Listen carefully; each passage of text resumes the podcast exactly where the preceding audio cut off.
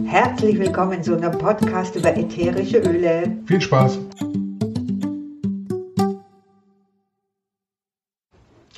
Servus, herzlich willkommen zu einem neuen Podcast von den Aromamonstern. Ich habe mir heute ein schwieriges Thema vorgenommen und ich hoffe, es gelingt mir, das einigermaßen verständlich hm, rüberzubringen. Im Moment äh, sind verschiedene Hanföle in aller Munde und äh, es gibt dann die Gespräche, ist Copaiba besser oder wie läuft es denn da und so. Also wir hören einfach in letzter Zeit viel über die Eigenschaften von äh, Cannabinoid-Verbindungen in verschiedenen Ölen. In Berichten aus der CBD-Ölindustrie hören wir dann ganz oft, dass äh, Beta-Carotenen eine Verbindung, die zum Beispiel in Copaiba und im Black Pepper gefunden wurde, kein Cannabinoid ist. Aber diese Berichte möchten uns auch glauben lassen, dass CBD-Öle die psychoaktiven Verbindungen THC oder eines seiner Isomere nicht enthalten sollen. Und das ist schon, ah, da stellen sich mir schon so ein bisschen die Nackenhaare auf. Es gibt einen interessanten Wissenschaftler, Dr. Cody Beaumont, der hat sich in 15 Jahren als Medizinalchemiker wusste gar nicht, dass sowas gibt, ganz intensiv damit beschäftigt, was denn da läuft.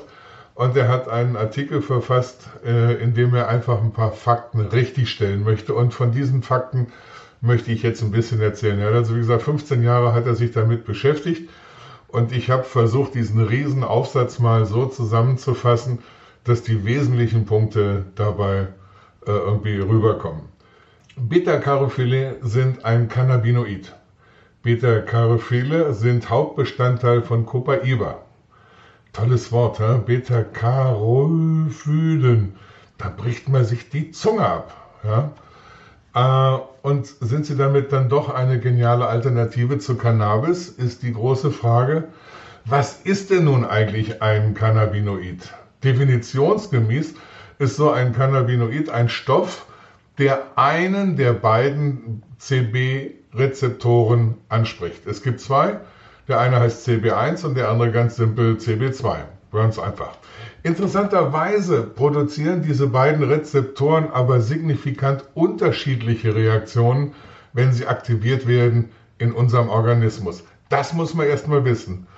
CB1 und CB2 sind die beiden Rezeptoren und wenn die angesprochen werden, machen die ganz, ganz unterschiedliche Dinge.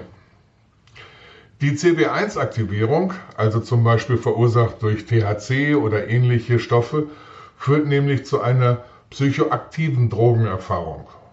Dagegen hat die CB2-Aktivierung durch äh, PCB zu Ergebnissen geführt, die einen ganz vielversprechenden therapeutischen Ansatz äh, uns bieten und da Hinweise geben, dass das therapeutisch sehr, sehr vorteilhaft sein kann und da noch viel zu erwarten ist. Dazu gehören beispielsweise die Unterstützung von gesunden Entzündungsreaktionen oder das Lindern von unterschiedlichen Beschwerden, auch gerade im neurologischen Bereich. Da gibt es ganz spannende Erfahrungen, was man damit machen kann. Ich habe da schon ein paar tolle Sachen gesehen, war ich schwer beeindruckt.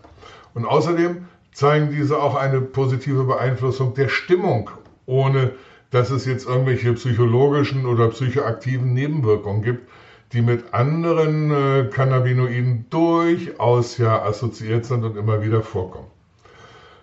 Also wovon reden wir? Es gibt drei unterschiedliche Klassen von diesen Cannabinoiden. Das erste sind die Endokannabinoide, das zweite die Phytocannabinoide und das dritte sind synthetische Cannabinoide. Die synthetischen Cannabinoide sind in bestimmten pharmazeutischen Produkten ganz häufig enthalten, die dann zum Beispiel eingesetzt werden bei Glaukom oder Appetitstimulation und auch anderen krankheitsbedingten Symptomen. Da können die ganz gut helfen und da funktioniert das auch ganz gut. Dann haben wir die Endokannabinoide, die hingegen werden von unserem Körper selbst produziert und diese Moleküle bestehen hauptsächlich aus Aminen und Amiden. Das sind, klingt ähnlich, aber ist ganz unterschiedlich. Es sind ja bloß zwei, drei Buchstaben unterschiedlich. Endokannabinoide sind nun pharmakologisch betrachtet einigen Phytocannabinoiden ähnlich, aber nur ähnlich. Sie unterscheiden sich dann doch stark in ihrer chemischen Struktur, da sind schon ganz gewaltige Unterschiede zu beobachten. Diese Unterschiede wiederum gibt äh, gibt es in verschiedenen von diesen Endokannabinoiden die Fähigkeit, unterschiedliche neurologische Reaktionen hervorzurufen, selbst wenn sie ganz ähnliche therapeutische Dosen benutzt werden. Also ist nicht so ganz einfach, muss man ganz, ganz höllisch aufpassen. Ja? Ihre primäre Funktion besteht nun darin, normale alltägliche körperliche Reaktionen zu beeinflussen, zu regulieren. Einfach, dass unser Körper funktioniert. Also diese Endokannabinoide haben wir in uns, die sind ganz normal, die funktionieren in aller Regel, braucht man nicht viel Aufstand machen. Aber jetzt kommt der interessante Teil und das sind die Phytokannabinoide.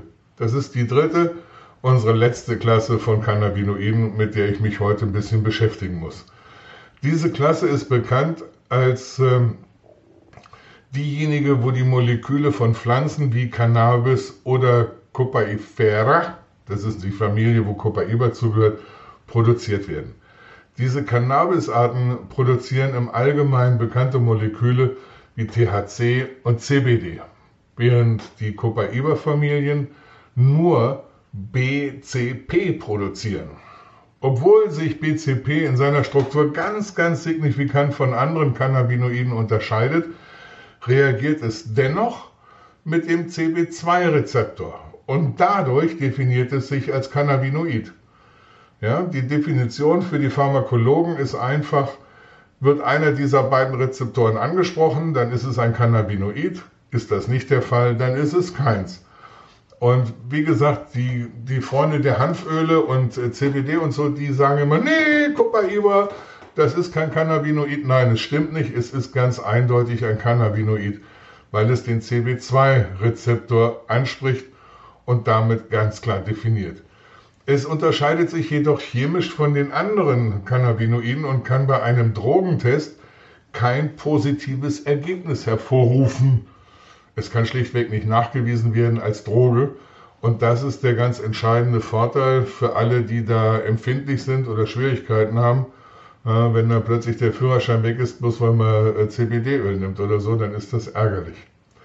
BCP wird aufgrund seiner chemischen Struktur und Zusammensetzung übrigens als Sesquiterpen eingestuft, gehört also in die Familie.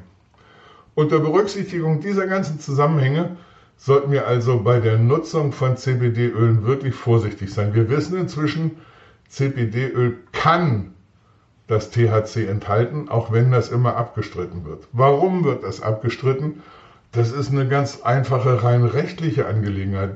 Das CBD-Öl soll vermarktet werden und in dem Moment, wo da äh, THC drin ist, äh, ist vorbei. Ne? Da haben, so weit sind wir noch nicht.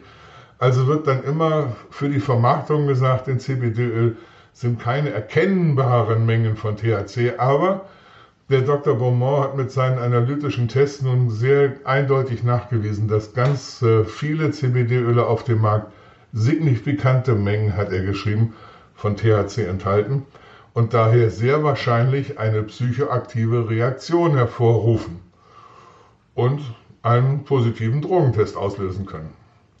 Er hat das wirklich wissenschaftlich evaluiert und hat auch gezeigt, dass häufig gekaufte Marken von CBD-Öl sehr unterschiedlich in ihrem behaupteten CBD-Gehalt sein können. Tatsächlich konnte er in einigen Proben überhaupt kein CBD nachweisen. Also das ist auch schon spannend. Du kaufst ein CBD-Öl, wo gar kein CBD drin ist, aber wenn du Pech hast, THC. Wie immer, wir, wir reden ja immer wieder von der Qualität der Öle. Ihr müsst da sehr genau hinschauen was ihr euch da holt und was ihr eurem Körper dazu führt. Also, zusammenfassend, Dr. Beaumont hat ausdrücklich in diesem Artikel ähm, gesagt, ich will hier gar nicht alles auseinanderpflücken. Mir geht es einfach darum, eine Sensibilität dafür zu wecken. Erstens, welche Eigenschaften das Endokannabinoid-System hat, dass es das gibt, dass wir diese zwei Rezeptoren haben, CB1 und CB2 und wie vorsichtig man mit den Ölen umgehen muss. Es handelt sich also wirklich aus seiner Sicht um eine Darstellung der Möglichkeiten, der wissenschaftlichen Tatsachen. Und von daher ist sein großer Wunsch, Kinders, seid vorsichtig mit dem, was ihr euch reinwerft. Okay, das war's für heute. Wenn ihr Fragen, Anregungen habt, Wünsche für einen Podcast, dann schreibt uns. Und zwar an aromamonster.gmx.de Oder guckt auf die Website. aromamonster.info. Und wenn es euch Spaß gemacht hat, freuen wir uns, wenn ihr Follower werdet. Also Follower werden. Servus! Servus!